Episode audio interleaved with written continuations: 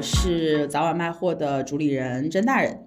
Hello，我是鹿仔。我们今天录的这个主题呢，其实是一个呃已经火热了很多年的一个主题，但是我最近刚刚体验过啊，最近刚做完超声炮的一个同学，对，所以这个嗯。这个，所以我们今天录的主题其实是一个关于护肤和医美的一个主题，尤其是医美，因因为它整个在我们现在的这个生活里面开始逐步的去呃替代了很多的这个护肤的场景，而且二三年也有很多关于医美的最新的趋势，所以今天我们也请到了一位在医美方面非常有经验的一位小伙伴，我们来一起来录制。那你自我介绍一下吧。嗯，Hello，大家好，我是 Gina。我自己本人是一个呃，有几个标签啊。首先，我是一个就是投资人，我主要看的方向就是消费医疗啊，就是所有不进医保的医疗是我 cover 的方向。这其中其实一个比较呃有潜力的赛道就是医美，所以我在医美赛道上花了比较长的时间做研究和投资。我自己作为一个女生，我也是一个啊医美的用户啊，然后自己还在经营了一个播客，叫做加倍美。力也是跟大家讲一些变美和健康相关的知识啊，所以我觉得我对这个话题还是相对比较了解嗯。好的，这也是我们早晚卖货的第一次串台啊！听说播客很流行串台，荣幸荣幸。后续我们也会更多的和其他的这个播客博主串台串起来。我们这个播客呢，它作为一个特别喜欢讲编年史的这样的一个播客，我们还是先来聊一下这个行业啊，因为这个行业呢之前很小众，但现在呃伴随着这个叫轻医美，它从整形美容手术啊这样一个就是反正感觉很多人很难接。接受的一个事情，听上去就有点啊，这个这个高端又很贵，又又得开刀，嗯，变成了后来的注射之后啊，就感觉整个轻医美流行起来之后，其实这个行业发生特别大的一个变化。要不你帮我们分享一下它过往的一系列的一些缘起？对，就是如果说起医美的这个编年史的话啊，我只能说有几个大概的这个它的几个变化趋势啊，就是中国最早其实我们看现在比较。医美比较发达，或者说上游的材料，医美上游的这些供给方比较发达的行业，我们会发现它集中在一些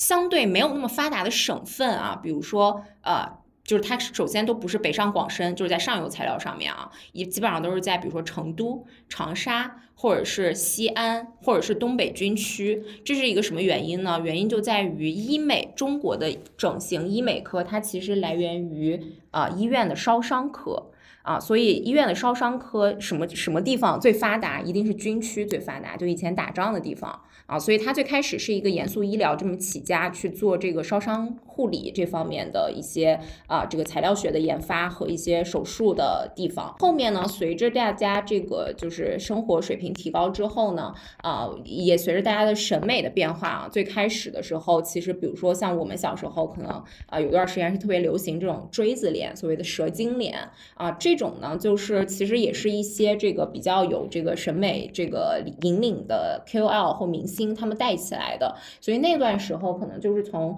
啊九零到两千年、两千一零年这之间，大家都特别流行的是做比较大刀阔斧的这种手术类的医美，比如说隆鼻呀，或者是削骨啊。或者说是双眼皮啊这种的，那主要原因还是说一个房行业发展的前期，它其实呃很多时候还是由少数人来去带领的，那那部分是由这些审美的 KOL 来去带领的啊，所以那个时候最医美的最主要的这个这个。就是手术类的会比较多啊，也是占比是绝对是超过百分之五十，甚至是百分之七八十的这么一个状态。一直到可能一零年之后，我们看到有一个比较明显的趋势，其实就是轻医美，就我们所谓的这种非手术类的医美，它在逐渐的每年的快速增长。我们现在看到，其实医美呃过往七年，从投资人的角度上来说，它的增长 K 个是超过百分之二十的，就大概是百分之二十四五，是非常高速增长的一个行业。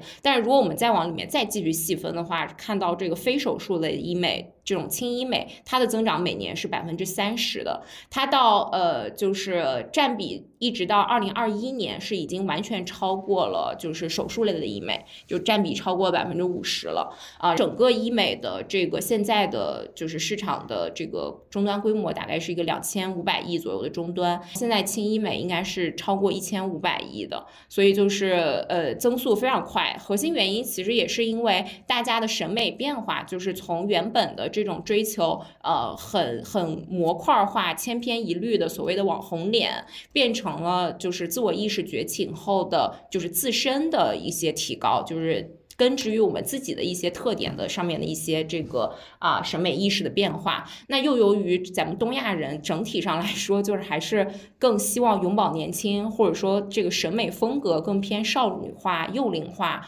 所以在这个角度上面，大家会对皮肤和轮廓的要求会更高。所以我们你看这几年有有什么这个童颜针啊、少女针啊，有这个轮廓固定啊，是做抗衰的，甚至一些什么精灵耳啊这种术式。对它主要还是为了让大家的这个状态变得更好、更幼龄一点，所以这也是更加利好这种非手术类的医美。对，所以呃，基于刚刚说的这几个变化吧，就是从原本的严肃医疗烧伤科到我们可能手术类的这种整形医美，到现在的轻医美，我觉得核心是这几点的变化。所以其实整个医美市场已经经历了。三段的变化，我觉得至少是三段，这中间可能还有一些更细分的，但是大面上至少是这样。明白。所以其实我们现在很多人在没有接触到医美之前，他提起来医美，呃，我觉得可能更多的时候是第二阶段，就是整形美容的阶段，就是我需要啊用手术的方式，比如说隆鼻呀。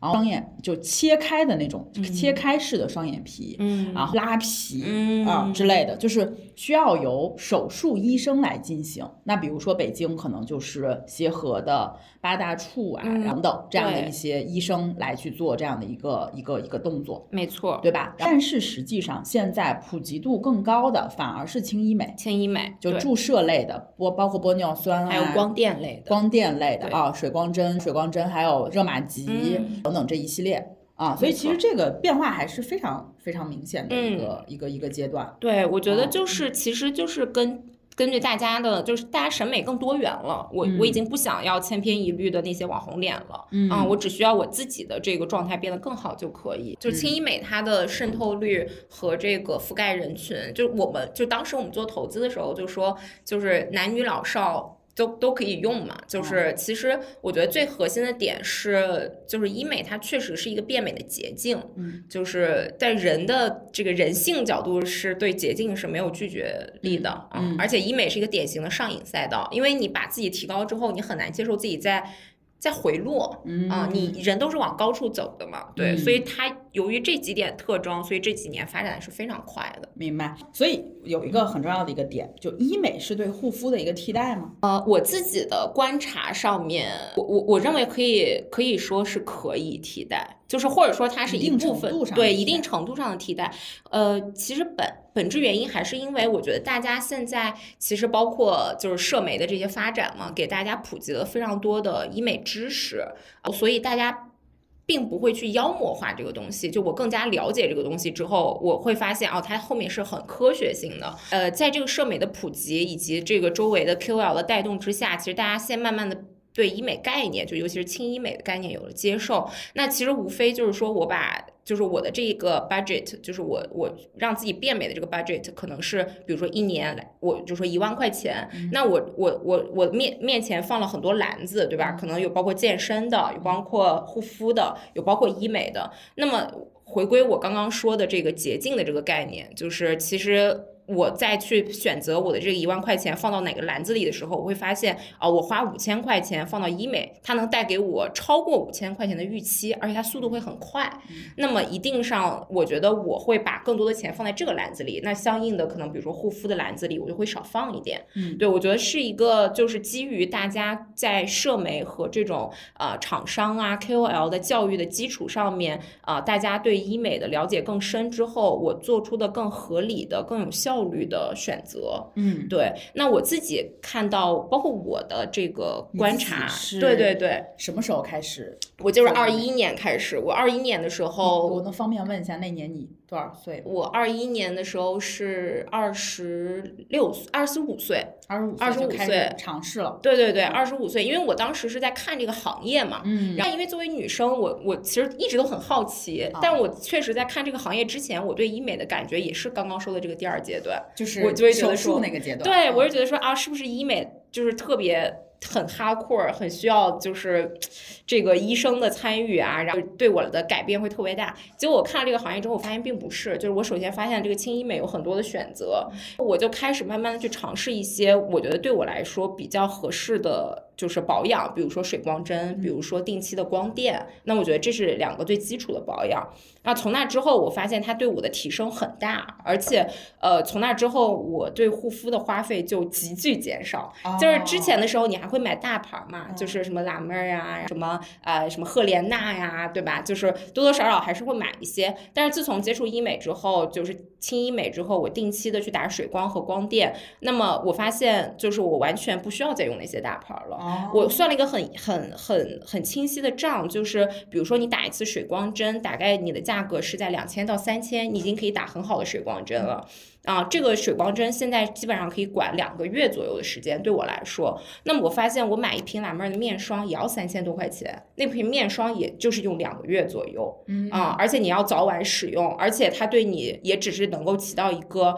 可能就是维养的作用，并不会让你回春，所以效果的话是水光针更好更快。啊，更快。我觉得是更快，而且更省事儿。对，后面的话，你其实我后面就一直用的都是基础补水的一些很 便宜的国货，可能就是一瓶水乳一两百块钱这明白种的。明白。其实其实我的 budget 并没有显著增多，嗯但是我认为我的状态维持的更好了理解啊，而且这个显现度会更强。理解。对，我我分享一下我的这个医美的经历，我大概是在。呃，就我三十岁左右的时候，因为我比你大几岁嘛，三十岁左右的时候开始呃比较频繁的去到去美容院试了一下，后来就反正持续充了卡嘛。美容院就是这样的一个思路，就让你持续充卡。美容院能做的医美其实最开始是比较少的，包括水光针他们都打不了，对，但他们可以做光子嫩肤。嗯啊，后来我就去做了这个光子嫩肤。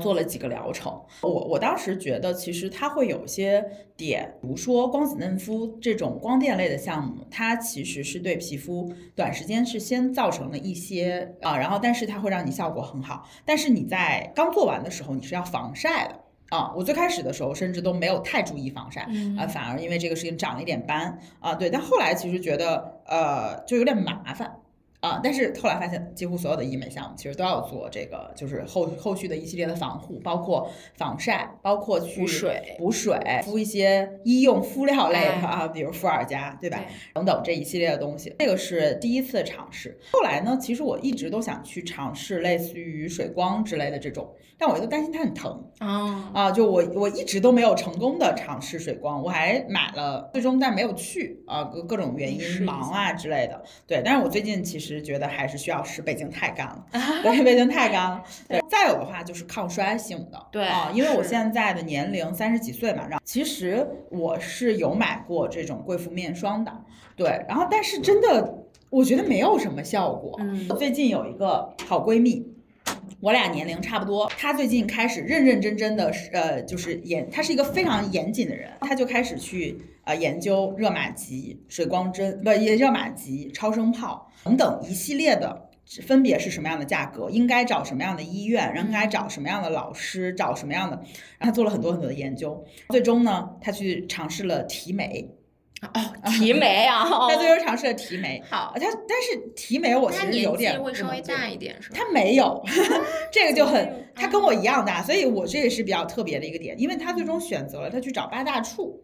他去了八大处做了面诊，八大处的医生本来就是整形美容，他其实是偏手术向的。对，就给他做了提眉手术，在这个地方做了，就是、嗯就现在你还能看到他的切口，大概做了一个多月了吧，你现在还能看到他的切口，就是但是在眉毛里面隐着嘛，就也看不大出来。嗯啊，但整个这个方向，就是他的他的脸和他的这个眼睛，其实都确实是往上提了一些，他的嗯肿眼肿眼泡的那个嗯现象其实是缓解了比较多。我其实不大敢做这个嘛，然后说我听说热玛吉非常的疼，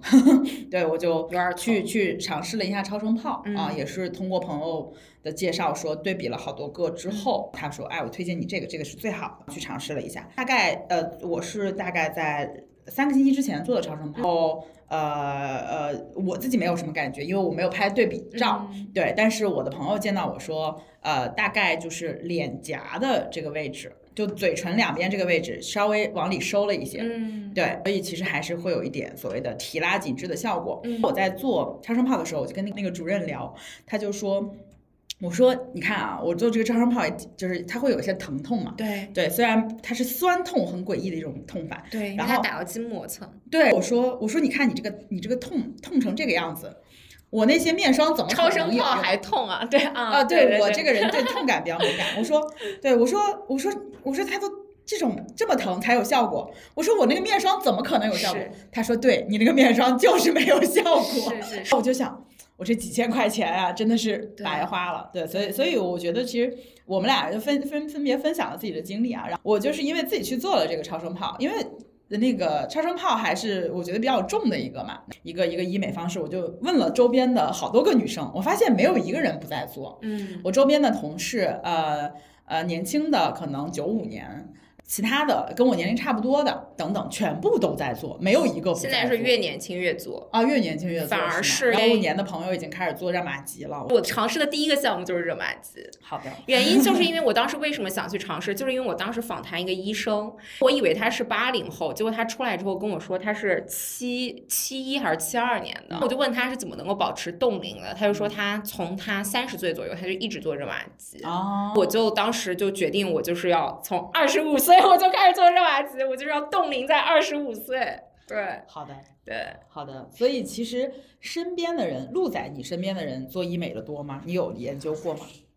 就是我大概几年前开始，可能四五年前开始，我身边的女性的时间就出现了有医美这件事情。啊，就是你比如说你跟他开会，哦，我下午有一个医美，我下就是下下午要去对打针，就是我的体感是间接的，因为我其实我自己太太倒是不做嗯，就是她很少，但是她很熟啊嗯。她不做的原因是她自己的想法，嗯，但是我身边的女性朋友开会啊，下午要去做个医美，开始没有感知，我以为医美是个特别隆重的事情，嗯，就是手术那种。哎，对对对哦，然后我在想，哇，这件事情肯定准备了很久，很重要嗯。当我后来发现这个频次不太对的时候，怎么这么高频，这么多人的时候，我就在尝试理解这件事情是个啥。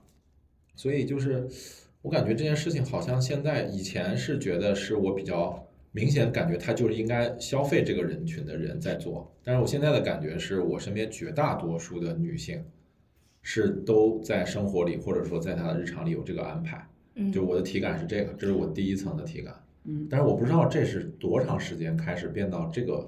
这个就是我刚刚说，嗯。就是二一年的时候，我们明显其实它是一个肯定是一个渐进的过程嘛，但疫人群情后是吗？呃，around 疫情那几年嘛，一九到二19一是一个就是快速提升的一九年是我觉得最显著的一年，啊，就是疫情前一年，我当时就觉得医美这个事儿好像，但是疫情后你就有一段时间冷冻了这件事情，嗯，因为身边没有人在跑医美，然后我记得二零年的护肤品市场还挺好，二零年的消费品市场都很都好，很好，对对对对对。对，因为你身边没有人能做嘛，出不了门嘛，吧。对。但是我记得一九年的，一八一九年的时候，一九年尤其明显。对，啊，因为我一九年那一年的工作状态和我那边身边接触的人比较多，我那一年感觉就是特别高频。是，后来就是等疫情全放开以后，感觉这事儿就常态化了。对。嗯啊，所以其实就是这几年是就是对嗯。一九二零二一，然后二一年轻医美是就是第一次超过了手术类医美，因为手术类医美贵嘛，手术类医美可能单手术，你比如说你做一个双眼皮，你再不要再不要也要一两万块钱的，哦，但是轻医美的话，你比如说我打个水光针一两千也可以打，甚至现在价格卷一卷，几百块。也能打，但这个人群的渗透率是完全不一样。我们能明显看到有几个数，就是呃，可能到现在为止，中国的医美渗透率其实很低。就是按人群来说的话，我们说做过医美，不管是做过啥医美，呃，其实只有百分之三到三左右的人，呃，三左右的人，我们就说，呃，可能比如说十八岁到四十五岁这个女性群体里面，百分之三左右做过医美。但如果我们看消费分层的话，一线城市这个数据是百分之二十多，所以就一线城市的十八，就是所谓的北上广深的十八到四十五岁的女性，十个人里面有两个是做过医美的。今年吗？呃，这个是应该是个二一年的数据，嗯，因为我们的周边的人群可能又会更再往上一点对，再往上一点。我们说是十八到四十五岁，北上广深嘛。但是如果我们再看二线的话，这个数字就会骤然下降到不到百分之十啊，就是五六这样子。再往下就是可能一二。嗯啊，所以整个医美，因为它这几年虽然说概念上面已经开始普及，但是从人群渗透率来说，还有非常大的提升空间。哎，但这块儿我有一个，我们先讲讲体感。这个呢，我觉得从客观上来说是这样的，但我有一个主观的感知，就是比如我在北京、上海的街头，我其实看到的医美广告是很有限的啊，就是至少比较浮夸那种。你知道我去过武汉、西安、成都，我印象贼深的是武汉和好像是武汉，因为我那个回武汉，我我家在湖北，我回武汉，我的天，就是那个公交车、那个商场的特别多，铺天盖地，你知道吗？而且是很夸张的那种就是那个数量之密集，就感觉这个城市里好像就这一门生意一样，就是那种非常夸张。就是这个问题，就是其实啊，在一线城市是啊非常卷，而且那个就是价格几乎都非常透明，然后那个但监管又非常严格，啊所以如果大家想做医美医院类的创业的话，不要进一线城哎市。这个时候但二三线城市就赚钱效应很强，我只能这么说。这个我记得之前还嗯看过一一个新闻，就说在县城开一个医美医院是有多么的赚钱，赚钱。对，就一线城市是这样的，一线城市你现在去，比如说像我们是有很强的学习能力的，而且我们周边人也都做过，所以我们获取信息和资源的这个能力也很强啊，就几几乎我们不会被所谓的就不会被骗到。但是你知道三四线城市，我今年年初的时候还去三四线城市跑一跑，还参加他们那边展会什么的，他们那边会推什么？就比如说面向风水学，啊，是，就是比如说比如说，因为我们一线城市的女性，显然这几年都是月己类的会比较多嘛，但是更低线城市的女性还是以月人类的消费就。利他型的消费会更多，他们那边的女性就经常就是会被 sell 到就是一个十几万、几十万的大单，啊就是可能医生直接跟你说啊，你是不是想旺夫？你是不是想招桃花？哦那你这里夫妻宫是不是要填起来啊？你这里是哪里哪哪里要鼓起来要立财？你这个双眼皮不够双啊，是是不是不能招桃花？他们就会经常这种整合的去去用一些。我我不能说是 PUA 话术吧，就是用一些话术，因为那边的人，这个周围人没有那么多人去做，所以他获取这些信息感知力不够强，就经常会被升大单，就那边的赚钱效应是很强的。对，啊，这个我觉得从广告上能看出来。嗯你看一线城市，它那个稀缺的那个广告位摆出医美广告，它其实是一个很精致的，就是品牌质感特强的、很精美的那种广告。它其实讲的是那个调性、服务体验。但是二三线城市的那个广告呢，一般是一个大爷，就是啊，看起来很专业的医生，你知道哦，吗？明哦白，是吧？他会出现一个那样的人，要么就是一个大妈，要么一个大爷，就是他把那个人就是一个主任级别的医生的形象医，生，穿一个白大褂，手一插就那样，啊就那种就是感觉专业人士。你让我去那个二线城市听医美，你刚才说这个，我感觉还确实，但我以前没细想。就是你，你发现那个二线城不是老有那电台，就是打车老听的那个电台，电台二线城市做的比较火。电台里呢，经常讲那个民事纠纷啊、案例啊，都是医美被骗。对，是吧？就都是那个，就是哎呀，说那个收了我十几万，然后也不嗯，你一见效。听说那价格都特吓人啊，，对对对对对而且感觉我我当时那会儿确实不了解这个市场，嗯我当时的感知是，我说这市场这么牛逼吗？就是这个消费力都是在这个水平下，都是六位数起，对，而且你听的是二线城市的普通家庭的普通人。那我就我当时对那个时候没有太理解这个产业啊，就感觉是一个嗯是一个整容产业，就是我很长时间的定位是一个整容产业。嗯对我是到今年二三不是二三年，我才第一次意识到这不是个整容产业，啊，这是一个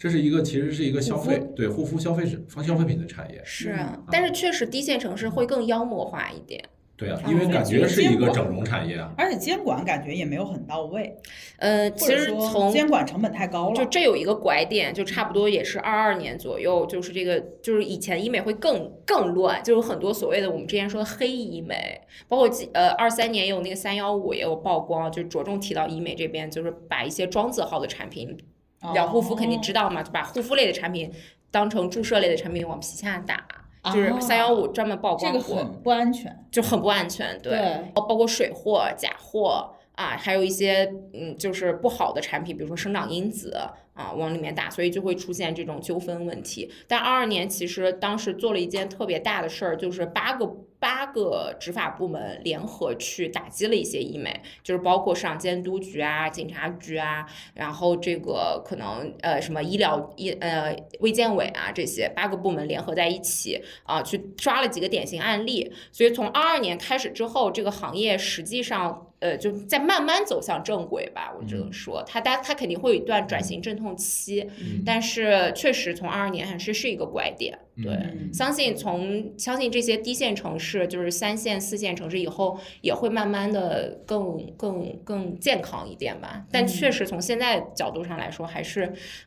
还是挺野的。嗯，就还是在往这个正规化的方向在走。对对对，对，所以如果我们聊到一个就是比较健康的生态啊，就我们不去聊那些比较野的路子，其实我觉得二三年有一些比较大的这个这个趋势，我觉得还挺值得大家讨论一下的啊。嗯就比如说，其实二三年伴随着轻医美的这个发展，其实嗯家用的美容仪也爆火。嗯啊，包括一些光电类的啊，嗯包括一些其实还有家用水光，对对，然后其实都在爆火。二三年的时候，其实有几个品牌对就异军崛起。嗯。啊、对，其实有些二二年已经开始崛起了，对。但二三年就爆火。嗯，对，所以这块儿你你怎么看？我觉得就像你说的，它其实不是二三年爆火，就是它可能已经布局了几年了啊。但是二三年它确实营销费用砸的最多，原因是什么呢？原因是这个二二年出了一个新规，二四年就做不了了。对，就是说射频类的美容仪，就是二四年的四月份，就是要呃全部划为三类的医疗器械去监管。其实划成三类医疗器械这件事情，拿证本身确实是一个比较难的事儿，但是。最核心的点是，它原本由一个天猫美容仪的小二馆变成了天猫健康馆，就是，所以它其实是一个投放广告就是完全不能投放的问题啊，就是因为家用美容仪它的客单价比较高嘛，基本上我们加上耗材啊什么的也得要三四千块钱，即使在大促的时候，可能也要毛三千，嗯啊、这种的这种高价的类的产品，它是需要强消费者教育的嘛？就你们做这一行肯定是比我懂多了，对吧？就是它它营销费用要砸的足够多，才能去触及足够多的用户，再有一个销售漏斗下来。但是当你变成一个医疗器械的时候，它就没有办法，就是国我们国家的广告法，还有这个我们各个平台的规定，它是不允许去打广告的，不允许去宣传效果的。所以也就是说，二四年之后的射频仪器，我们几乎就不会在网上看到它的任何广告了。这是确定的啊，除非是有一些这个有卫健委审核的广告是可以发的，但是绝对不可能什么 KOL 带货什么的，这就想都不要想了。所以他们为了在二三年能够快速的把这自己的这个品牌也好啊，库存也好啊，呃，就是达到一个比较极致的状态，所以他们要投入大量的营销费用。所以我知道的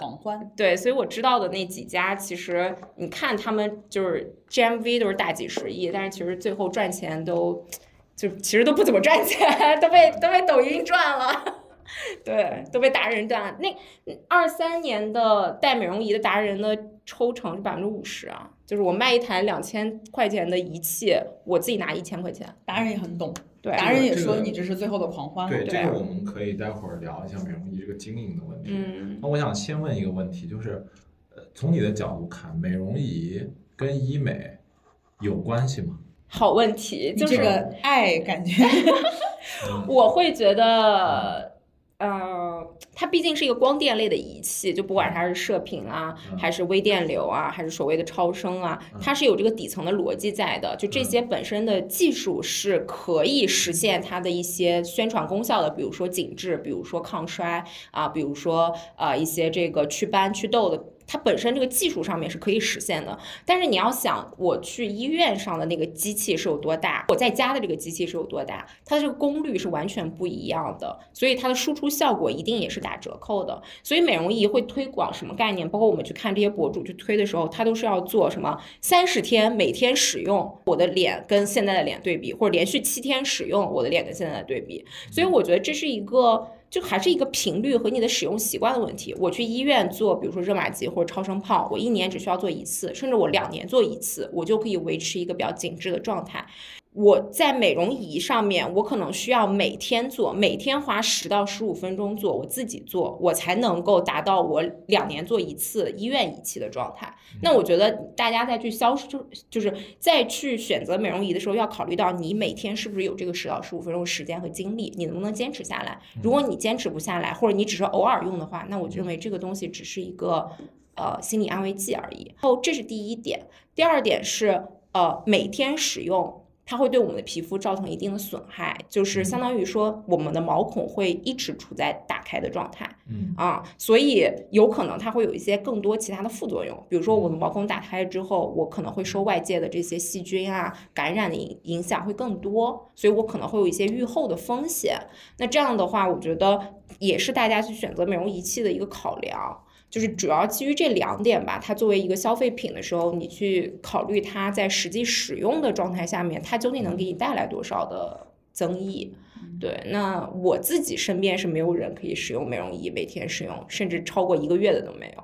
嗯，我刚听到你说的这个点，其实是在于有点像剂量问题，嗯 就是逻辑一样，但是剂量没有给到位。比如说美容医院能够做到的这个可能是一百，它这边可能只有五或者十。对，那如果十分之一，那肯定就不够，不够你就要持续使用，持续使用。如果你不坚持，那就没办法。我们身边的人没有办法坚持，是因为可能工作习惯和出差啊之类的问题。但是我知道，其实现在的这批家用美容仪，它的消费人群其实也没有打一线城市，嗯它其实是往下打，啊二三四五。嗯包括这个什么县城、农村的这个一系列的这个市场，因为他们这批人可能就如果我们把这个加上美容仪的渗透拉上去，拉到和医美，可能就不会出现你刚刚说的一线城市再往下渗透率断崖式下跌。嗯，对是，对他们可能觉得我也在用美容仪了，嗯啊，对，那他可能那也有可能 total 加起来，可能大家都是一个百分之三十、四十的一个渗透率，嗯我觉得这个可能性是有的。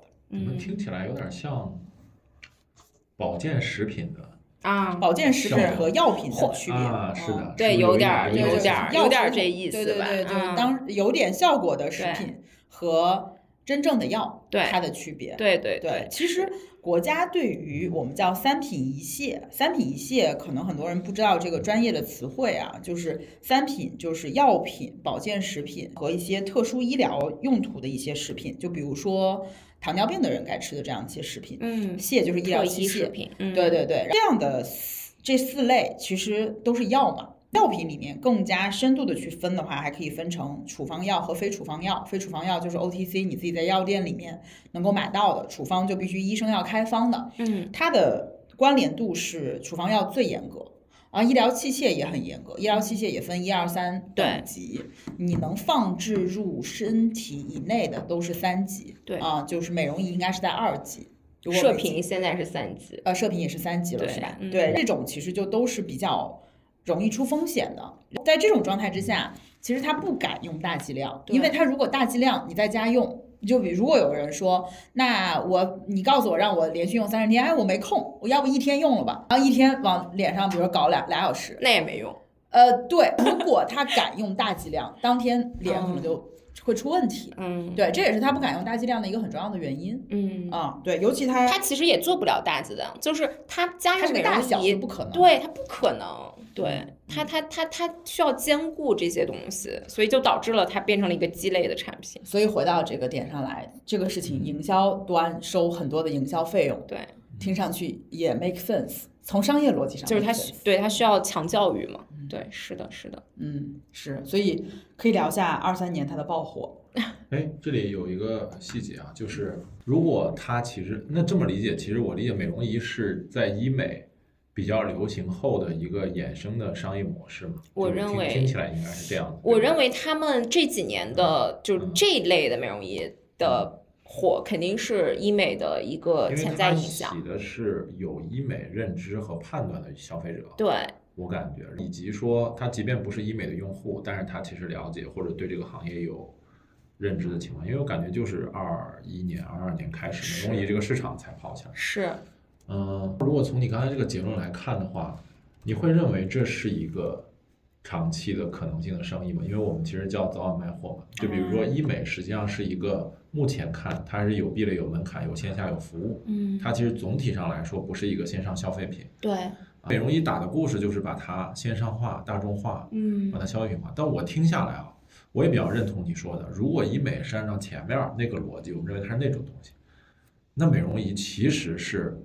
不不对的，就是它的那个啊消费方式不是。对，我想问的是，从你的角度看，你觉得未来医美有可能轻医美再往下真的出现我认为可以，对那种产品是吗？对对对，嗯我认为可以，因为是什么？因为你看，刚刚其实詹大人也说了，还是有大量的女性她们不太敢尝试，就是这个色也有点吓人，对就是针扎进去，你要敷麻药，对很多人哦对针啊、对痛啊、嗯对医生啊，包括很多负面的医美新闻，他是心有芥蒂的。对，啊，那在这个过程，但美变爱美之心，人皆有之嘛。那怎么样通过一个更 mild 的、更温和，但是同时兼具有效的方式，让大家更能接受？我我我看到一些产品也在做这种事情了，比如说，其实家用美容仪啊、从我的角度上来说，我是智商税，但也嗯就是这么多人接受，它肯定有它的可取之处，就是其实也是踩中了这个点。那还有一些仪器，呃，也不说仪器吧，比如说这种，呃，我们之前看到的有一些国产的厂商，他们会做一些这种类水光或者说促吸收的一些仪器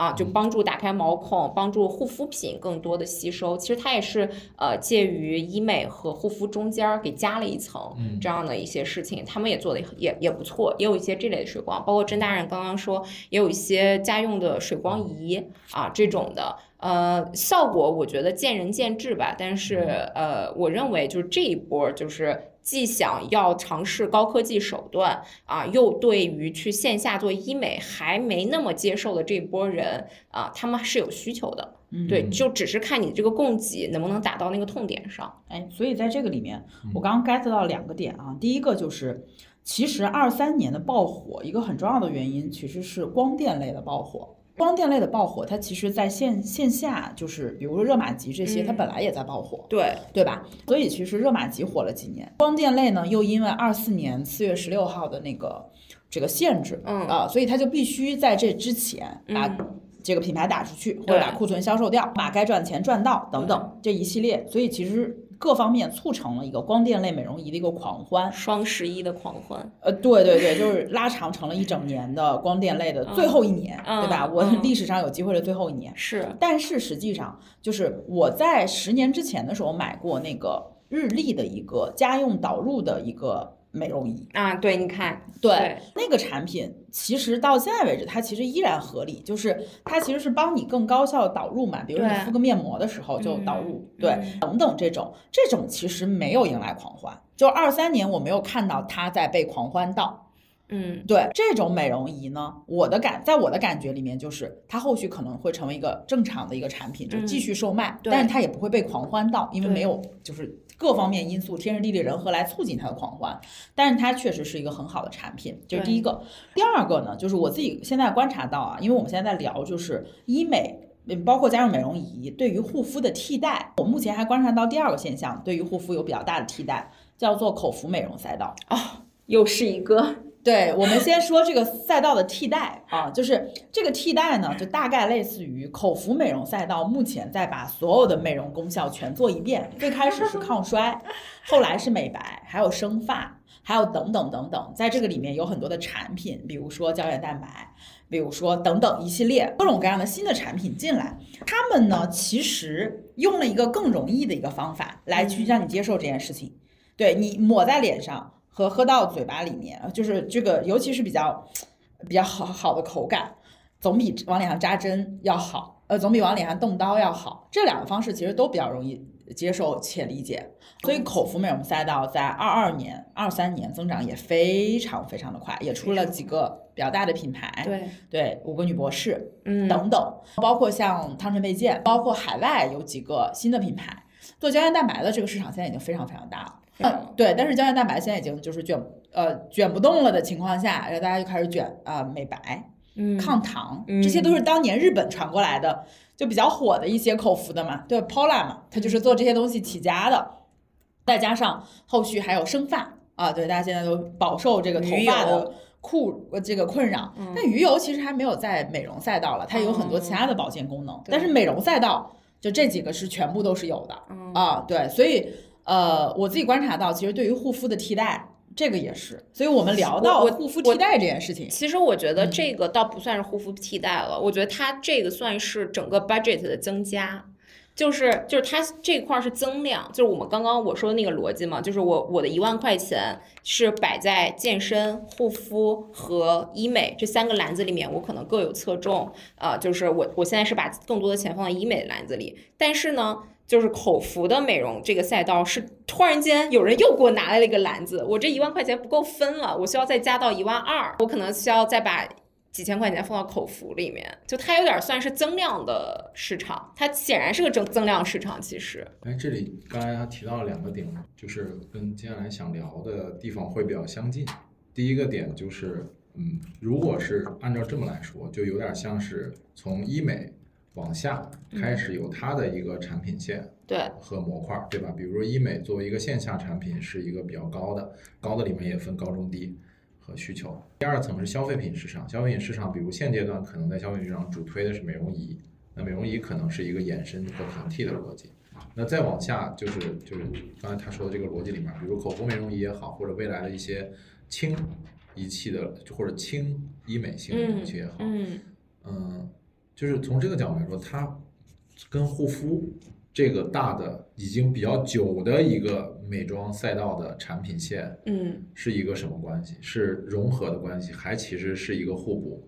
或者互相替代的关系？我觉得医美和这个就总体上来说，我觉得哎，我们还是要 long China，就是大家还是会在消费这个领域里面会持续的，就是支出更多。呃，然后这个这个我们的，因为更多的其实也会有一些口红效应嘛，对吧？对我们把原本买房啊或干嘛的钱，更多的花到自己的身上去了。那我觉得这个是底层。那如果说是替代的关系的话，我觉得这里面就像我刚刚说的，医美和护肤之间的替代性会更。多一点，但我并不认为它是完全替代的，因为在护肤里面显然也有分层，就是我更不不去买名牌的大陆货了，我更多的根据我的肤质去选择一些更细分的产品，比如说修复类的产品、补水类的产品，或者是美白类的产品，啊、就是我会更愿意把钱花在刀刃上这件事情，就是它在护肤和医美的这个领域里面显现的都会更。更多一点嗯。啊，像我刚刚说到的这个口服类的这个美容，因为它也是一个渐进式的，就是我我吃到了嘴里面，我今天都感受不到，我可能要连续吃一两个月，我才能感觉到这个东西呢。它其实也需要厂商的强教育，所以我觉得这个显然它是。由厂商来去带动的这么一个就是供给驱动市场的这么一个状态，它需要厂商调教育，包括刚刚说的这种啊、呃美容仪赛道，它都是供给驱动市场，就它并不是说我消费者今天说啊，我如果在家里面我要有一个家用热玛吉就好了，呃，其实不是消费者不是这么想的，是是是厂商拿过来说啊，你看你花这个热玛吉两万块钱，你还痛，那我自己在家里面我自己就可以做一个两千块钱的热玛吉，我每天动动手我就可以达到这样的效果，所以你就可以就这么做，所以它更偏厂商的带动，所以它更偏营销。其实能推到市场，这个份额不就是这个逻辑？对对对对对。对吧？它其实不是一个用户需求导向对，实际上是商家的那个营销推营销推推动的，包括口服也是，因为这种都是渐进型的。在我看来，渐进型的这种对自身的改善，它都需要厂商强强教育嗯啊。医美是不需要厂商强教育的，因为医美今天做了，明天就有改善。我自己就是一个活招牌，嗯对吧？比如说甄大人他去做了超声炮，我相信如果大家发现你的变化的话，都会问你是在哪家做的，嗯对吧？所以我感觉它对护肤品市场冲击就跟这件事儿是有关系的。，对，因为同样是做品牌和市场的教育，呃，就相当于一个是在打品牌广告讲概念，医美更像是直接落地的效果广告，就是是它是比较快的，是，对吧？那从这个角度来说，那我觉得它长期还是对护肤品市场影响会比较大，因为护肤品整体就是概念，你说的太对了，是吧？就是拼的是讲故事的能力。对美美妆这个行业过往的，我觉得最近的十几二十年是最典型的，因为美妆这个行业过去的十几二十年，实际上整体是靠品牌驱动在做的，就是美妆的每一个细分领域、每一个功效、每一个逻辑，它都是品牌在建立一个护肤标准，包括你看那个美妆，基本上也开始细分到那个医用的啊、效用的、小众的各对种，它其实已经在更多的需要把那个故事讲讲长。但是我自己的体感，为什么我觉得医美这件事儿对护肤品冲击太大？就是你那个故事需要一个很长时间的论证，对吧？就是时隔数时隔数月，有一个人说，哎，你最近用了哪个，效果很好，嗯然后突然这位昨天和今天。就不一样了，对，就有变化。就可能一个小时前跟一个小时后都不一样了。我觉得这件事情从我在女性的认知的层面，我会发现女性实际上是排斥的，就是那我还需要你给我去洗这个脑吗？我这个更快。对，即便是我听到的声音会比较多元嘛，比如大家会说医美有风险啊，医美不是每个人善用啊，医疗啊你要谨慎。但是从女性的角度来讲，她的核心的目标是用护肤品的目标是那个，那医美这个平替的效果过于的好了，过于的好了。过于的好。它就是问题是它不是平替，它就是个替代。哎，对，我我来讲一下我最近的嗯体感啊，就是最最近打这个超声炮的体感。首先我没有拍照片，我先讲一下我为什么会选择这一家去打超声炮。我是一个不不喜欢做功课的人，但是我有一个非常好的姐妹，我就说我说，她说你你如果想去做，你可以找我给你推荐。我就问了她，我相信了我身边的这个 KOL，对，她说我帮你对比了好几个，问了好几个人，他们最终推荐这一家，价格各方面我一听，我觉得比较合理，又帮我约到了一个比较好的一个老师，我说那就去他那儿做。呃，我自己在做的过程当中，首先第一个是超声炮的痛感比我想象中是要弱一些的，呃，因为有人说很疼，有人说没有很疼，但是我得自己试嘛。我自己是个比较怕疼的人，就痛感比较就是个比较比比较敏感的人，嗯，但是我觉得依然是可以撑过去。对它最最最疼的那个炮头，就是也没有就是疼到完全受不了，因为他压根儿连麻药都不敷嘛。对，就是超声炮是一个不需要敷麻药的，所以它不可能特别痛。对，所以这个就是痛感就结束了。效果呢，就是我第二天上班，呃呃，我当天当我是第二天吧，第二应该是第二天，第二天上班，我的同事就说他觉得有效果，因为超声炮大概是要一个月之后效果才最好。对，他说他觉得有效果，但是我实话实说，我自己是没有感觉的。他当时有在给我做了半张脸的时候给我看，但我也没有感觉，嗯我我不是特别强的体感。我的同事跟我说，哎，有一点效果。最呃，昨天我去见了，就是大概两三个月没有见的朋友，他说，哎，觉得也有效果。对，觉得我说我觉得法令纹的这个位置变浅了，他说不是，他觉得这个法令纹旁边的地方往里收了，就所以其实还是上提嘛，就是紧致的效果。对，啊，对这这件事情对我的影响，我说一下最直接的影响。第一个影响就是，我应该后续会在很长一段时间之内去坚持去做超声炮，因为它每隔一段时间就要重复做嘛，它大概是五六个月的一个周期。这个周期呢，我估计我会坚持，我可能不会五六个月，但是七八个月，但是一年以内吧，就一一年一次啊什么之类，我觉得我估估计会做。第二个就是，我觉得我的贵妇面霜我再也不会买，就我绝对不会买超过一千块钱的一个霜。因为我觉得这个东西没有价值了。因为你看，就是海蓝之谜啊，还有赫莲娜的那些个霜，它也三四千块钱对啊，就是我刚刚说的那个逻辑嘛啊，它就挺贵的。你这个价格你是再也不会买了，因为你之前的时候其实还是有点。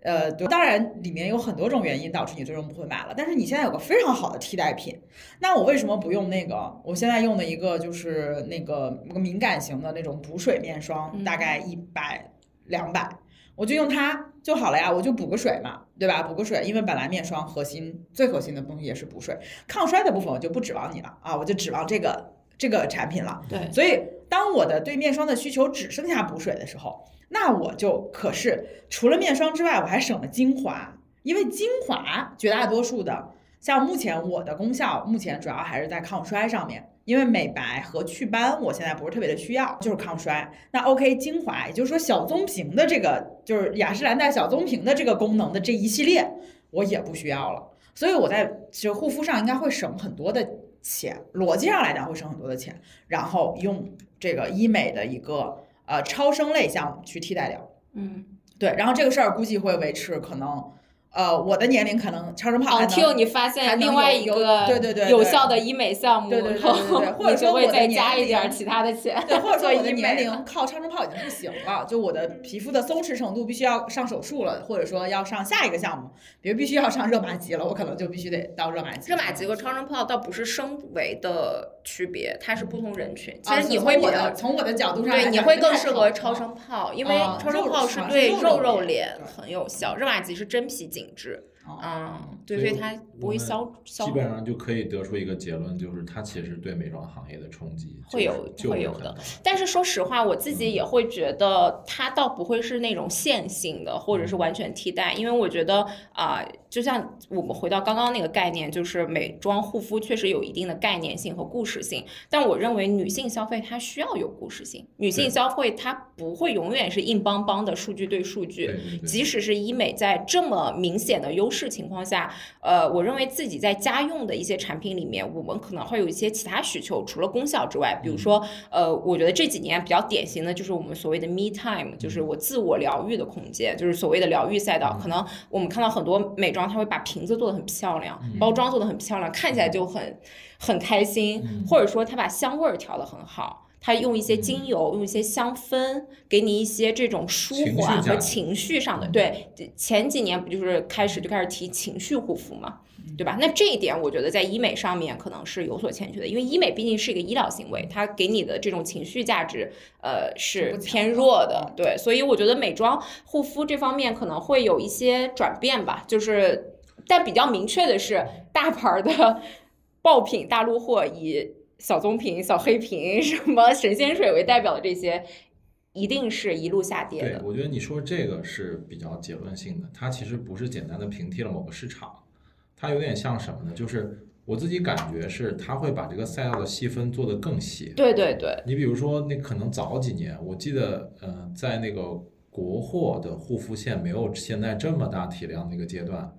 呃，那个时候你会觉得欧美大牌的那个护肤线基本上是市场的标配嘛？对，啊，有那么几年，你感觉就是所有的欧美线的那个美妆的占比、销量占比，就等于说整个美妆化妆品市场的绝大多数。是但是今年呢，我感觉的是，可能那部分需求是在的，但是它的理念变了。因为那个时候，你看刚才举那几个例子啊，就是美妆里神仙水、小棕瓶、海蓝之谜，就是大标品在做的是整合功效，就是它会把很多的功能给你拼成一个，让这个标品的价值显得特别好。简单就是说，一瓶解决一切。对，但是现在呢，就是是拆的很细，就是医美叫最高配的立竿见影，就等于说，如果你想一下见效，就选医美。那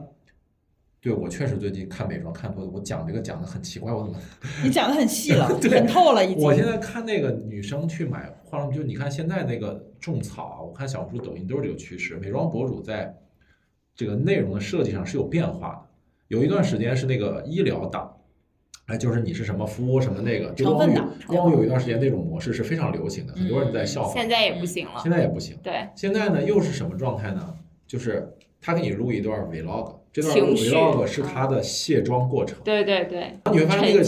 那个卸妆过程，对沉浸式的卸妆或什么，你看他用的那些东西呢，就不是传统的护肤品的逻辑，他开始用一些其他差异化的东西，包括面膜的选择也在个性化。因为面膜是一个最典型情绪用品，嗯，对吧？似乎有用，有没有用不知道，可能有 用，可能有用，对吧？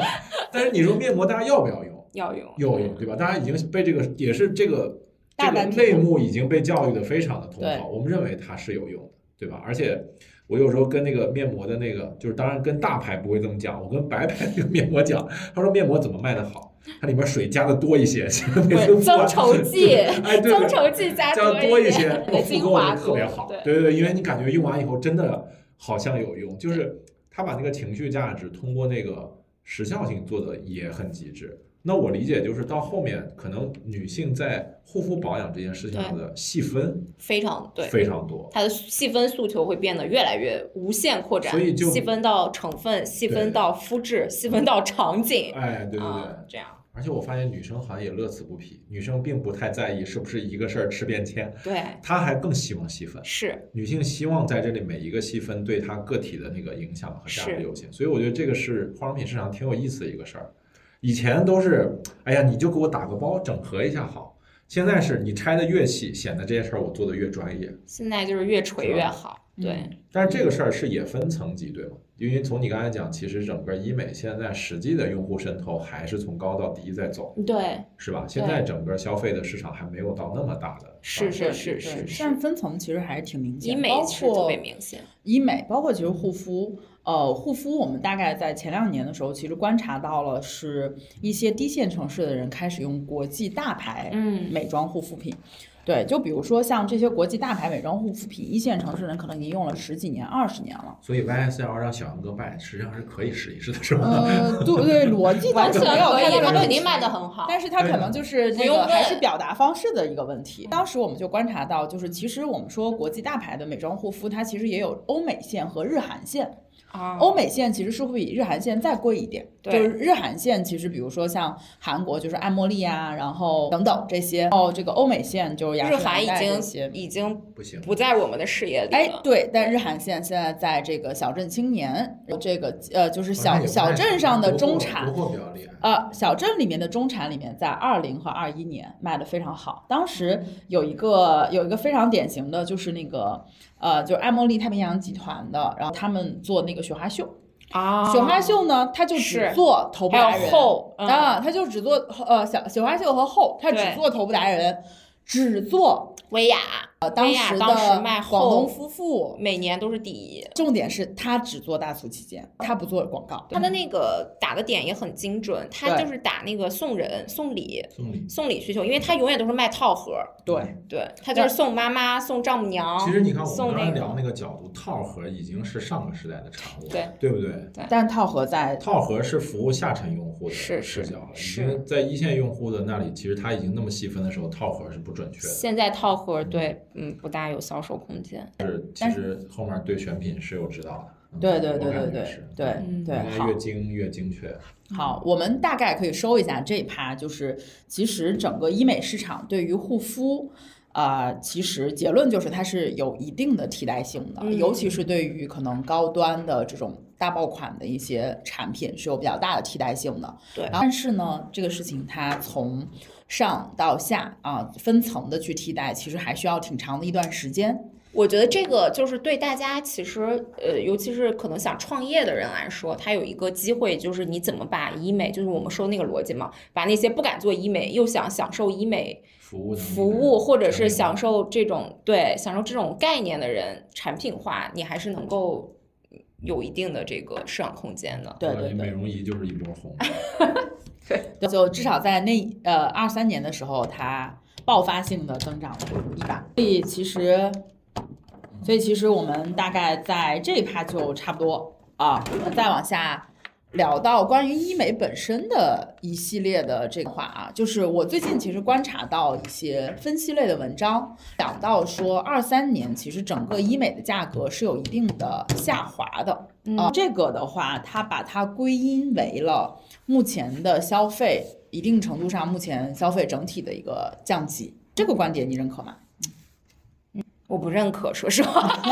因为我我我是这样想的啊，就是确实这个这个就是我我觉得归因不重不不太，就或者说至少它没那么简单，就是但是确实医美它会呃消这个我们看每年的这个价格都是往下降的，现在人均医美的一年的支出应该是在四五千左右吧。啊，就平均下来啊，医美的支出，呃，但是这个事情一定是随着渗透率，你不可能一个一个行业随着渗透率的提高，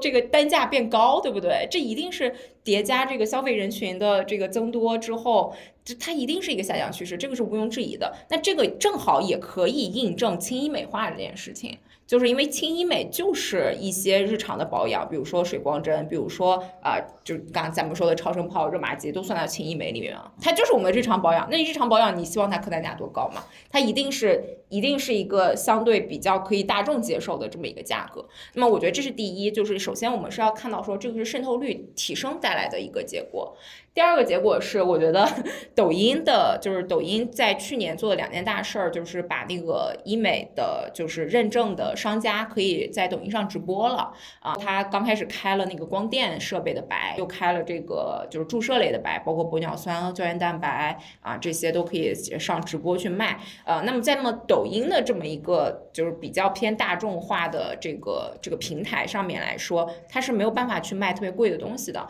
啊。这第一波去做这个呃直播的商家们，也往往是这些连锁的机构，比如说以美莱、艺星啊、这个威林啊、北京的华美这种为代表的这种大连锁机构啊，那他们的就是作为这种公寓的这个医美机构来说的话，他们一定也是要推出一些更便宜的套餐，去让更多呃之前没有接触过医美的人，所谓的医美小白们去购买他们套餐线下消费的。那本身它的转化率就是有好几层，对吧？我先要去做投放，让大家知道我这个医院，医院之后知道医院之后看我的直播，看我直播之后，我还要买了券儿之后到线下才能消费，所以它这个层层推进的这个逻辑下面，它也导致它不会去卖特别贵的。产品，它就是会卖一些引流款的产品。那这一这一部分，你要相当于抖音的这个能量还是很大的。对它，它确实也会给到这个就是价格乱价的这个行为啊。就是去年发生了一个很好玩的事情，就是玻尿酸的这个，就是我们所所谓说玻尿酸中的爱马仕，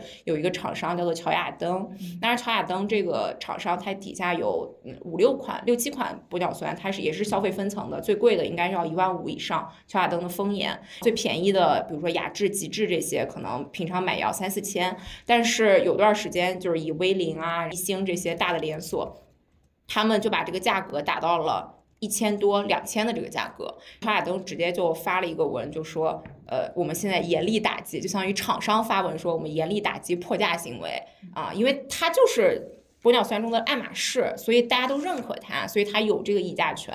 啊，但也侧面反映了说，其实那段时间的直播是很疯狂的，就大家是为了要，其实你买了那个券之后，线下一定会被升单的，因为他那个券卖一单亏一单，所以就是说这个破价导致了，就是说你看消费者就会说，连这么大的连锁在抖音平台上就这个价格，那我就这个市场行为一定会带动其他的不上抖音的这些医美商家也会。参与对这个破价行为嘛？结果其实它是一个非常恶性的循环，因为呃，其实线下的医美的商家这几年活的都不太好。虽然这个整个环这个这个这个这个市场很很不明，但是因为商家们他们都要付很多的这个营销费用在外面，所以他们的利润也并没有那么高。再加上这个破价行为的话，其实他们只能去从别的方式上面去薅羊毛，可能就会用一些假货。或者说，呃，比如说你经常看到一九九什么九十九的光子这种的，它可能就是用的是已经那个头的那个已经用了，比如说已经打了十几万发、二十万发，已经完全没有效果了的头再给你使用，嗯啊，就是你花了钱，其实还没有任何效果，嗯，对，就这这这样的其实就是变成了一个比较差的市场循环，嗯啊，所以导致二三年我们尤其是在看 Q 三的数据的时候，啊，其实医美的市场。的价格的乱象是比较严重的，对，但是仍然我还要说的是，呃，比如说医美中的再生类的产品，就是我们说的童颜针、少女针，还有那个爱美克的如白天使，因为他们这三款产品单支的定价都是在一万八左右，非常贵。这三家厂商在二三年的销售额都是超预期的，呃，单个产品都是达到了十亿的量级，嗯，所以我认为还是分层。就是还是在继续分层，嗯。嗯，对，所以不是简单的说价格在持续下跌，就它背后还是有很多原因和很多现象的，嗯，嗯所以说其实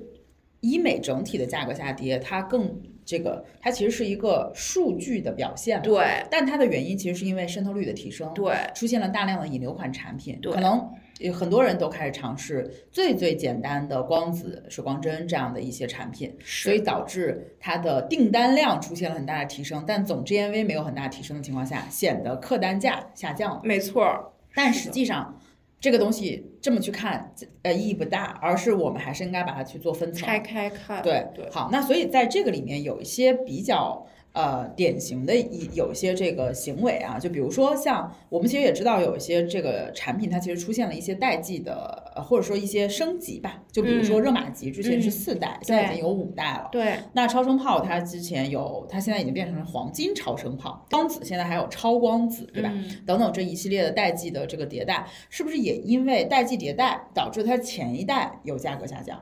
嗯，呃这个这一定这一定是一嗯定的，哦但这都不是二三年的事儿，就是除了黄金超声炮和超声炮，因为超声炮是二一年上的市，嗯然后黄金超声炮是二二二年底二三年上的市，嗯除了这一个产品是有代际的提升，呃，热玛吉的四代和五代在中国并存都已经超过五年的时间了，光子和超光子在中国并存也是五六年的时间了。对，所以它这个这一点倒不是会，就是如果是真的有升级款的仪器的话，那么前一个仪器一定会下价格下跌，这是这是很很 common sense 的事情嘛。嗯但我认为二三年的就是您刚刚说的这嗯个整个的客单价的下跌，倒不是因为这个原因了，啊，对还是因为渗透率的提升，明白轻医美的发展。对理解理解，好的。所以其实，在整个医美的市场上，在就我们就是回到非常明确的医美啊，就这个体系下，二三年有出现一些什么样的趋势吗？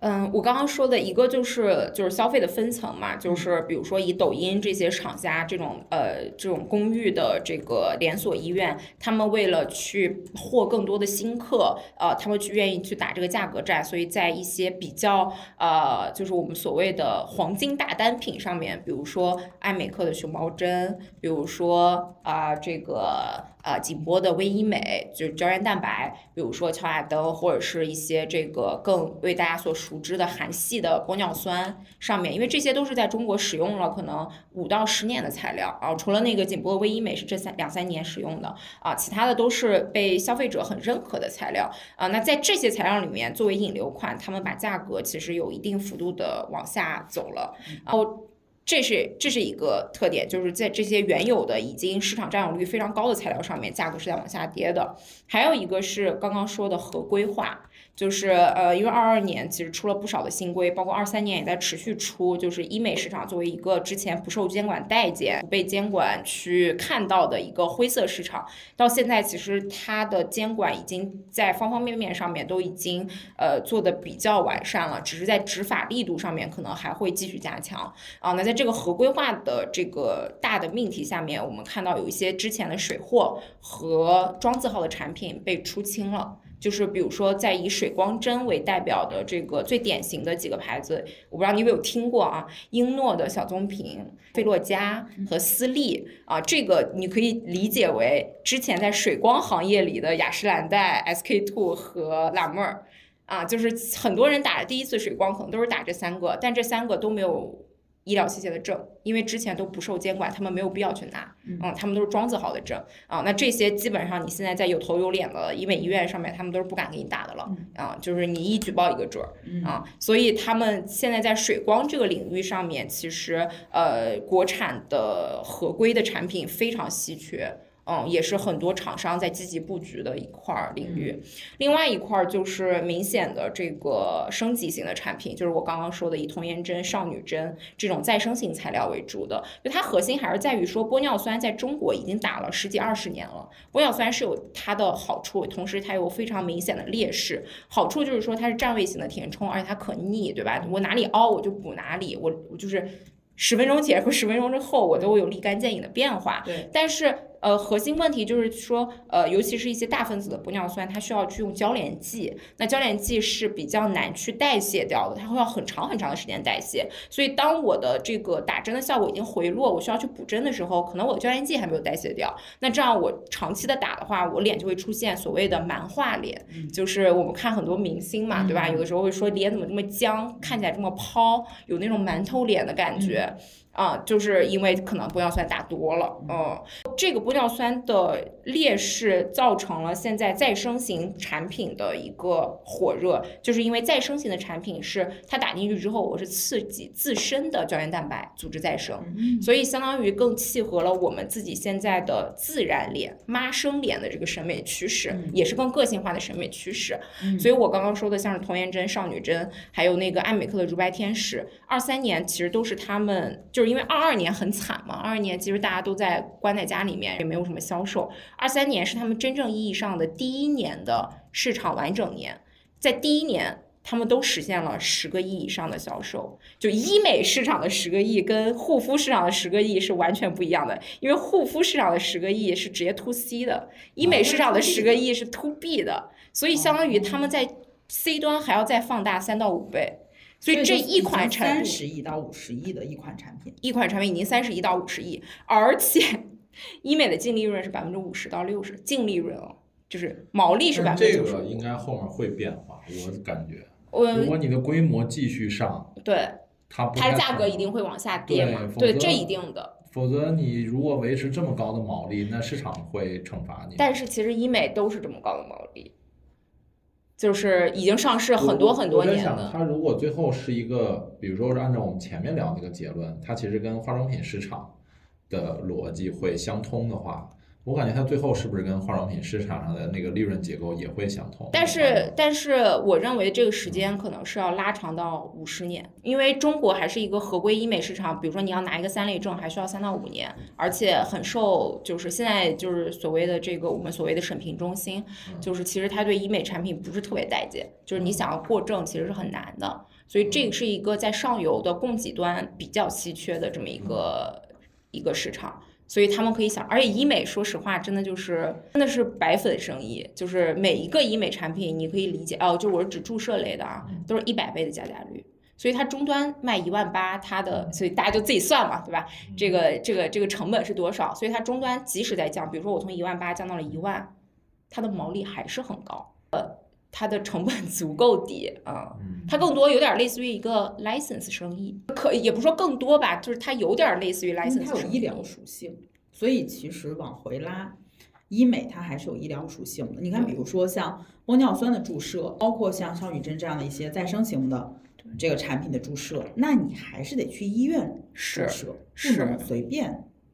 去。是，哎，这块儿就我们讲的，就是医美这个行业的这种商业属性，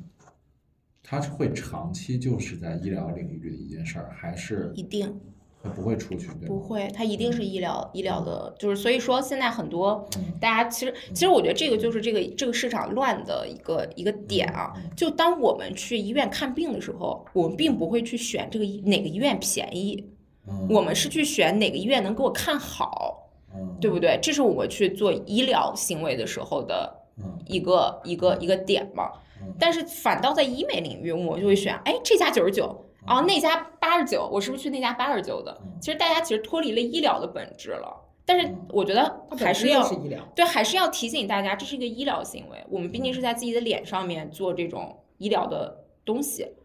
啊，所以还是要只是没进医保，对医疗。对，还是要擦亮眼睛。所以这么理解的话，因为我们还是讲它最后的市场化的机会。嗯如果它始终有医疗这个门槛的话，我觉得它大规模的市场化和商业化是有壁垒的。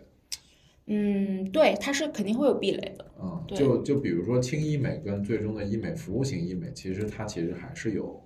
差别。其实或者说可以这么理解，到最后您说的可能是生美和医美的区别，是？对，就有可能到最后那个头部的医美服务，其实最后是个牌照令、牌照逻辑了，嗯，对吧？就那个牌照可能决定了你具不具备这个服务能力和。嗯它的市场化可能最后不像是美妆和化妆品的一个市场是，嗯，对这里面其实中间还有一个产物，就是美容。嗯，就是说的生活美容，生活美容嘛，就是生美。其实我们叫生美和医美，对对对生活就是生活美容，医美就是医疗疗美容。容，对生活美容其实就是美容院。对二三年其实还有一个生活美容的大事件，就是生活美容第一股哦美丽田园的上市，我刚刚想说啥大事件？是大事件吗？对哎，对对对，它上市了嘛，对吧？嗯它作为其实有非常非常多的连锁美容院，对对对但是它是第一个上市的，对对对对，也也是个挺挺，我觉得算是行业里面挺大的事儿了。是所以其实我们这么来看，护肤品其实它会被医美和生美所替代，这样这个这个逻辑会更完整一点。护肤品会被生活美容、医疗美容、口服美容三种美容方式所替代，各自产生了一些增量，，and 做了一些替代。行，大图画出来了。啊，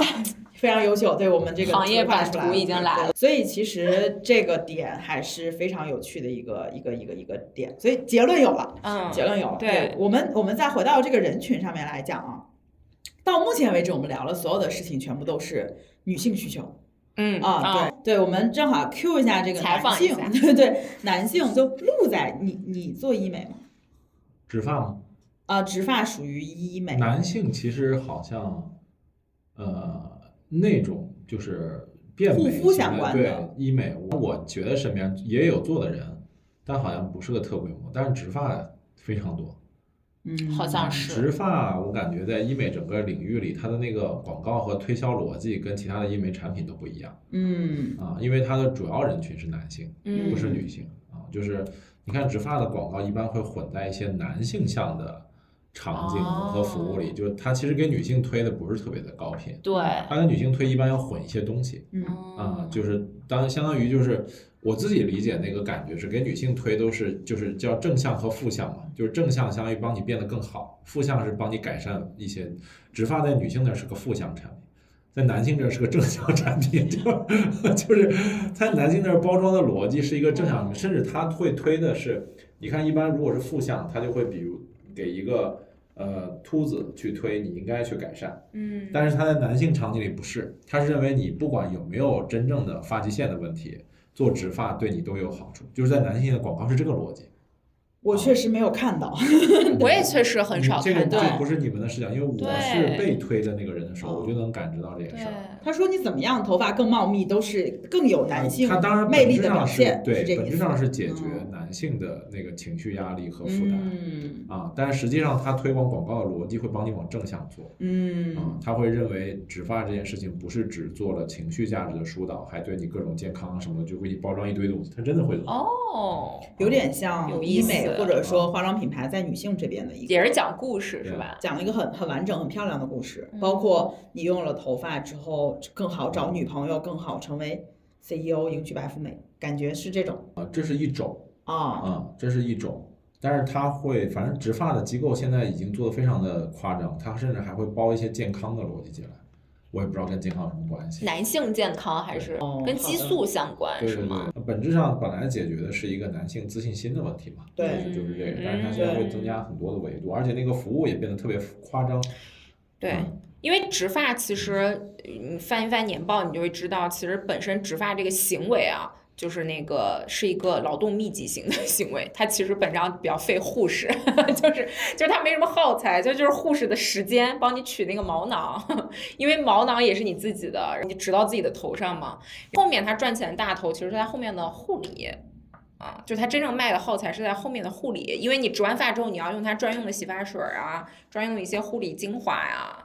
对，就我我最近还呃那个听到一个就比较有趣的笑话，就说因为这个互联网的裁员，因为互联网的裁员，就我们植发的一个很大的人群就是程序员没了，对他们变少了，或者他们的钱变少了，他们反而就是去植发的也变少了，影响到了雍和医疗，就这家上市的植发公司的财报。而雍和医疗已经在他自己的财报里把程序员这三个字给删除了。哦，之前他上市的时候还说程序员、金融什么的男性人群是他们的主要客群，现在不提了。因为他确实上市的时候八呃最多好像达到过将近二十块钱一股，现在就只有就是十分之一的股价。我觉得植发也是虚高的一个行业，就植发的技术门槛，因为我自己是用户，我觉得不是很复杂就是废护士嘛。啊。对对，它其实是一个呃，甚至我都怀疑可能跟女性的医美比，它的技术含量不是那么的高没错，啊嗯，它其实不是一个高技术，但是它那个叫什么叫嗯，就是市场的空间，我感觉远比现在服务的那个范围大。其实我觉得价格是一个问题。啊，其实如果植发真的降价的话，我觉得它的市场辐射范围是大的。啊，就是我的感觉是，这是我这个我说植发的例子，其实是我对医美这个行业的理解。其实，但我不太确定医美行业会不会，因为你刚才说到那个点，就它实际上是个非常高利润的行业。对，但是它的价格要不要做调整，是一个一不好说的事情。你比如说男性植发这个市场，如果你真的放到全国去推这个，你就想另一个市场，也是把它拿到那个消费品市场比，就是那个叫什么生发生发的洗发水儿。啊，嗯，这个非常大。你看看当年霸王请成龙花了多少钱，对吧？就那两年，就当时没有植发行业。那当你可以理解为，就是成龙那个广告代言费几乎就是植发行业级别的利润。成龙当时拿那个代言非常的贵，对，那同理，在那个阶段，这一类产品的销量是非常惊人的。但是现在呢，也是因为有植发了以后呢，有一部分需求被植发分割了。但是植发现在这个价格太离谱，是吧？现在植发多少钱啊？很贵。五一个毛六万囊，一个毛囊按钱算吗。啊，对对对对对对，那是，嗯那你比如说，你正常，如果你真的希望是见效型的，你比如你在一线城市做一个特别好的，当然它也分嘛，三六九等，嗯，你特别好的其实能十几万，哦，这么贵啊！很正常。对哇，那真是有点贵。对，然后你做个两三万呢，可能那个规模上就达不到哦效果的变化，哦对吧？明白因为植发本身不是增加头发，哎，但我觉得对，但我觉得男性市场真的很难做，因为据我的观察，就是嗯，男性在自我外表的提升角度上面，真我觉得对比女性，咱就是说，真是有点九牛一毛，就是他的这个意识角度上面他就不到。嗯，而且更不用说植发，其实其实，在医美领域，大家也越来越会提到无痛啊、无恢复期啊，因为你尽量把门槛降低，会笼住更多的人嘛。嗯但是植发呢，它确实有绕不开的这个恢复期的问题，所以我觉得它进一步又提升了一点门槛儿，再叠加男性对自我提升的这个需求，可能又没有那么刚，所以它就变成了一个有点儿很难搞的市场。我这个事情呢，这个事情我觉得我们都可以再聊一个话题或者找时间。我自己觉得是，就你前面有一句话说的特别对，整个这个消费品市场其实商家和品牌的商家教育是很重要的，嗯，商家懒得教育男性，真的。是男性是油盐不进吗？不是不是是教育男性的收益比较低，啊，就是男性有没有改善自己容颜、相貌那个各种方面的需求？有，但是男性的需求是取决于，就是女性是不管她是谁嗯都有，对吧？嗯就是我今天在家，我哪怕是个主妇，或者我今天生活在四五线城市，变美这件事情是女性的天性，嗯因为变美是能够让女性觉得自己有价值的很重要的。嗯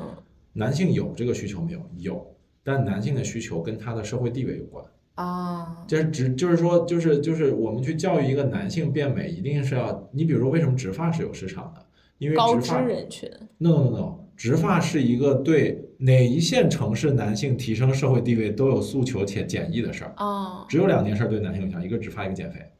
我就刚想说，所以减肥发展更好。对对对对对，因为植发和减肥决定这个男性的社会地位里面最底层的事情就是他的婚姻嫁娶啊，啊，就是否则的话，他在整个那个市场上，因为就男性是有这层焦虑的，男性。嗯男的比女的多呀，现在市场上男的是真的有可能。光棍儿，从归概率上看，光棍儿可能性是大的，就是这件事情，他不解决他自己形象竞争力的问题，他是搞不定这件事情的。嗯那你说到时尚层级去解决，比如穿搭呀那种层级，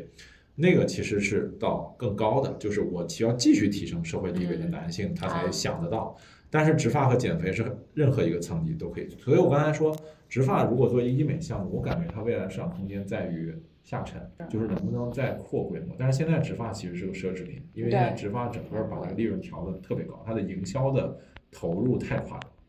啊，那我，但是我感觉是不是每个市场都有这么个阶段？第一个阶段都是大量的营销的费用去教育市场、教育认知，等到渗透率大了，价格会往下调的时候，大家对这件事情的定位定义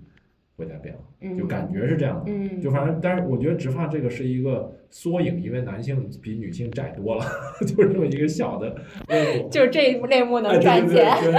所以说，你知道他为什么定高价？他就是这么点羊毛，他赶紧薅。对，所以所以嗯 Q 回到最后嗯就是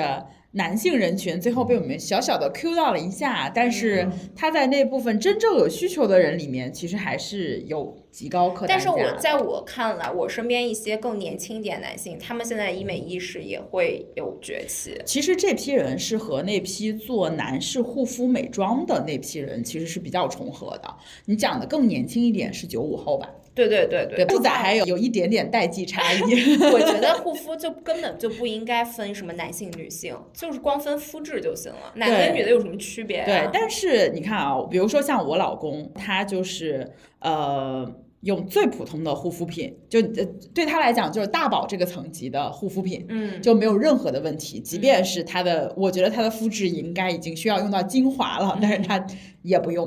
啊。呃，对。但是实际上，我觉得是新一代的呃消费人群，就九五后啊，就我们讲的 Z 时代的这批人，他们整体其实是呃生活的环境比较好的，从小其实他小的时候他妈妈就给他用。呃，就是小朋友用的那些。后来他就觉得我就必须得用，那我要用，那我要用女生用的吗？肯定不是，那我要用男生用的。其实还是衍生出来了一系列的男士护肤的需求，甚至男士美妆的需求嘛。因为我们现在其实也见到一些比较精、比较这个呃在意这个事情，他会做一些化妆、底妆啊等等，确实是会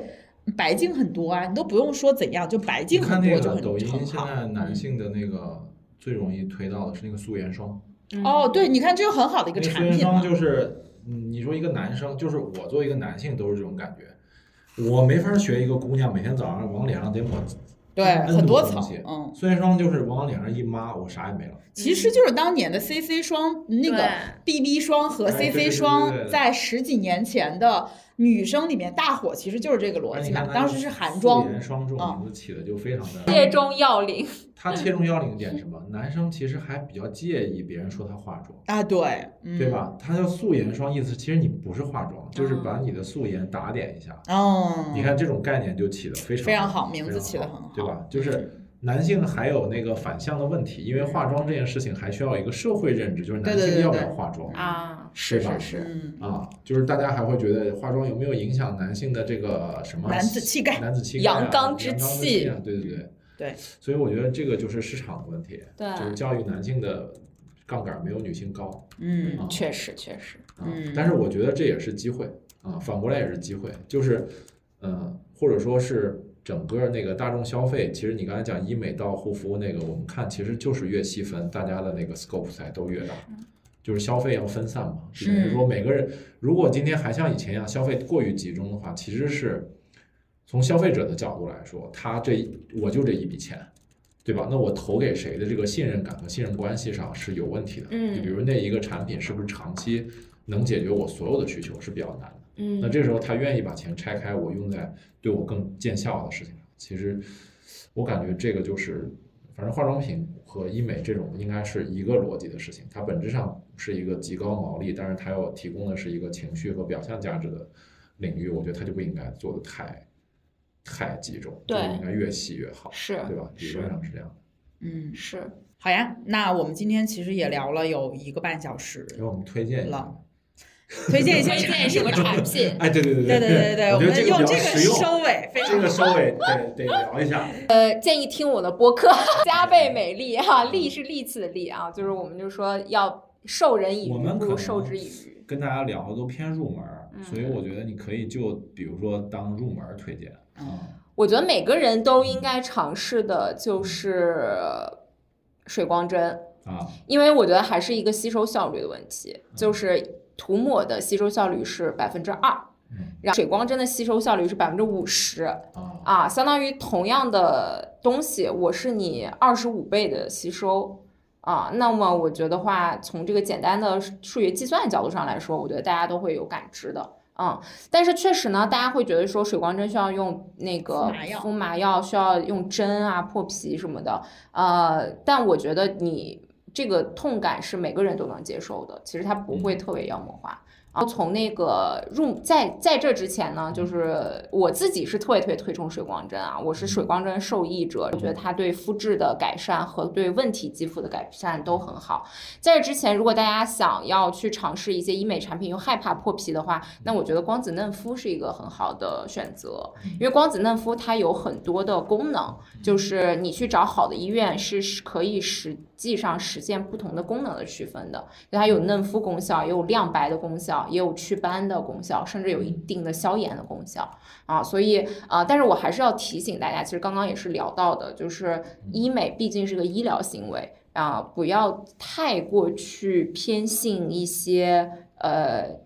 降价的行为嗯。啊、因为呃，尤其是如果大家去过一些连锁店，在那个抖音上做投放的那些引流款去的话，我觉得大家就不会再去第二次，因为就是基本上就是一个流水线，而且不会有任何的呃这个可能效果的这么一个一个一个一个东西吧。所以我觉得大家还是要擦亮眼睛，多多问问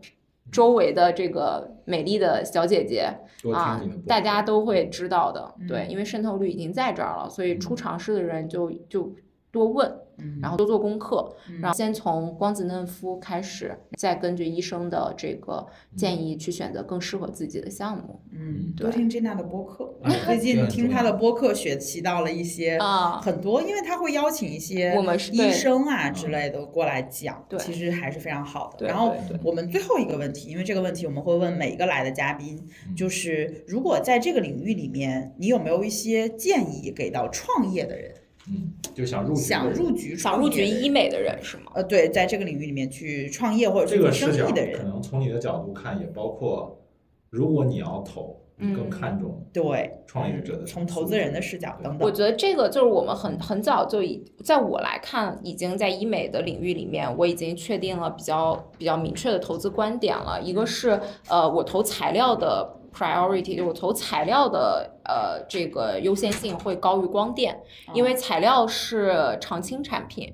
它的 fashion risk 没有那么大，比如说我们以玻尿酸啊、胶原蛋白为主，它的一款产品可以卖十年以上，而且都有很好的毛利净利水平。但是光电的设备，比如说以这个超声炮和这个热玛吉这两个设备为例的话，他们都是要一台都要四十到八十万啊，所以它是一个纯纯 to B 的生意啊，所以我觉得对于创业者来说，呃，纯 to B 就是这种 fashion risk 比较大的仪器生意，又是纯 to B 的，又是价格比较贵的这种呃 to B 生意的话，它的起盘还是会相对难的啊，而且 fashion risk 比较大的话，那么你后面的投入也会更持续一点，你的品牌性会更难建立。啊，不如材料这块儿的话，如果你有比较好的这个这个材料的话，其实还是有相当高的市场接受度，在很长很长的时间里。然后呃，从材料的角度上来说，我认为首先我已经不看好玻尿酸了，因为玻尿酸在中国已经发展了十几年的时间，所以我们最多的看好的就是玻尿酸的升级和替代。啊、那升级的话，我们之前也投过一些再生型的材料；替代的话，我们就是投过胶原蛋白。那我觉得胶原蛋白也比较卷了，厂商也比较明确了。但是再生呃升级的材料，再生性的材料里还有很多的，就是中国没有的材料。如果咱们大家其实医美的材料研发，大家也不用特别妖魔化，其实也都挺简单的。更核心的是一个拿证的能力。对，如果能在这方面有突破的话，其实你会很容易实现。呃，比较好的收益的，就比如说，呃，像是我刚刚说的那几家，其实都是百分之九十五的毛利，百分之六十的净利润。就是你哪怕你一年只卖一个亿，你也有五千万的净利润啊。对，然后还有一个点就是在医美的品牌化的角度上面来说，我觉得还有很大的提升空间，因为现在主要的厂商啊、呃都是偏严肃一点的，呃，这个厂商他们做的这个医美的这个品牌，还都是一些偏药品啊或器械的这么一个概念。但是我觉得，呃，相对的，随着未来的这个人群的不断的细分和这个受众人群的不断的提升，一定也会有一些更。类似于呃护肤类的这种医美品牌，就它的故事性啊和它的这种仪式感、情绪感会更强啊。那么我觉得这也是一个方向。对，所以整体上来说，我觉得一个是最好是看一看材料端的机会，有材料端的机会里面，我比较看好的就是新材料，或者是新的配方，或者是有一些新的适应症的一些材料。对嗯这方面，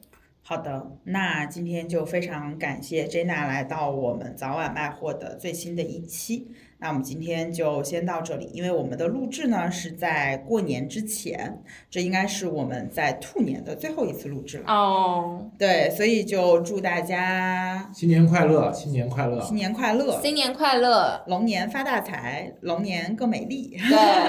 对，龙年加是不是要再发财。努力一点？对对，我们给大家保证，我们龙年的录制次数会变多。那策略就还是得请专家来。呃，非常合理。对上一期董宇辉是因为你是专家，对对，所以其实还是行业专家的深度交流吧。对我们早晚卖货还是会啊、秉承着请行业里的优质专家。我们目前备了四到五个主题嗯，and 专家。期待目。前主要就是看大家的时间了啊，后面我们需要比较多的时间来录制，对吧，鹿仔啊？对，好的，那我们今天就先这样啦，谢谢来。